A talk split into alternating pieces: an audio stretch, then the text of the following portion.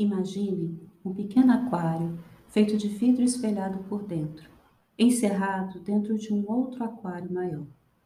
Os peixes que estão no aquário maior podem ver o que acontece dentro do aquário menor, mas os peixes que estão no aquário menor não podem ver além dele. O aquário menor é a única realidade desses seres.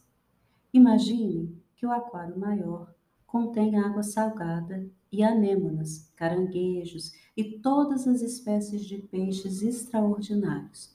O aquário menor contém água doce e peixinhos dourados. O vidro do aquário menor está ficando cada vez mais fino. Pequenas quantidades de água salgada estão se infiltrando por suas paredes e os peixinhos dourados são forçados a desenvolver-se muito rapidamente para poder adaptar-se a essa mudança ambiental. À medida que as paredes se tornam mais finas, os peixinhos dourados começam a perceber vagamente os seres do aquário maior. Alguns peixinhos dourados encaram os outros peixes como inimigos e procuram a todo custo defender seu aquário de uma invasão iminente. Eles veem nas anêmonas o mal e acusam os outros peixinhos dourados de serem influenciados pelas anêmonas. Esses peixinhos dourados escondem o medo que sentem, criando um clima de terror à sua volta. Alguns peixinhos dourados concluem que os peixes do aquário maior estiveram controlando o aquário deles o tempo todo. Eles consideram a si mesmo e a todos os outros peixinhos dourados pobres vítimas, supõe que as criaturas que vivem do outro lado da parede de vidro os mantiveram no aquário menor com o propósito único de algum dia devorá-los. À medida que as paredes do aquário menor se desfazem, eles se sentem cada vez mais aterrorizados.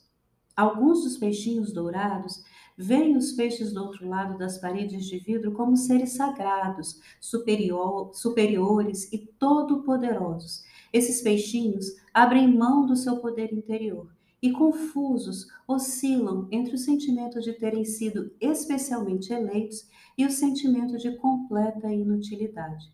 Procuram interpretar as mensagens ocultas de seus mestres e fundamentam suas ações e crenças nessas mensagens. Nadam de um lado para outro no pequeno aquário, criando com isso muita agitação, sem nenhum efeito duradouro.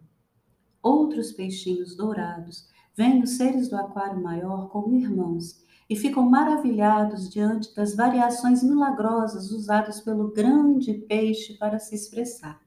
Esses peixinhos dourados sabem que a evolução de sua espécie, a dissolução do aquário e até mesmo as reações do medo, o desespero e o sentimento de inutilidade dos outros peixinhos dourados fazem parte das barbatanas do grande peixe. Eles seguem o espírito do grande peixe em cada branca e em cada barbatana. Entram em êxtase enquanto se preparam para nadar em águas mais profundas. Essa, essa parábola, gente, espelha justamente o período que a gente está vivendo hoje, né? E como nós podemos reagir a tudo que está acontecendo, a essa transição planetária. Então, essa parábola vem como reflexão. Né? Que tipo de peixe você é. Gente, essa é uma passagem do livro O que é um Corpo de Luz, uma mensagem que foi recebida do arcanjo Uriel. Um lindo dia para todos nós, que nós possamos acolher, ampliar a nossa percepção e acolher cada vez mais o amor em nossa vida. Um lindo dia para todos.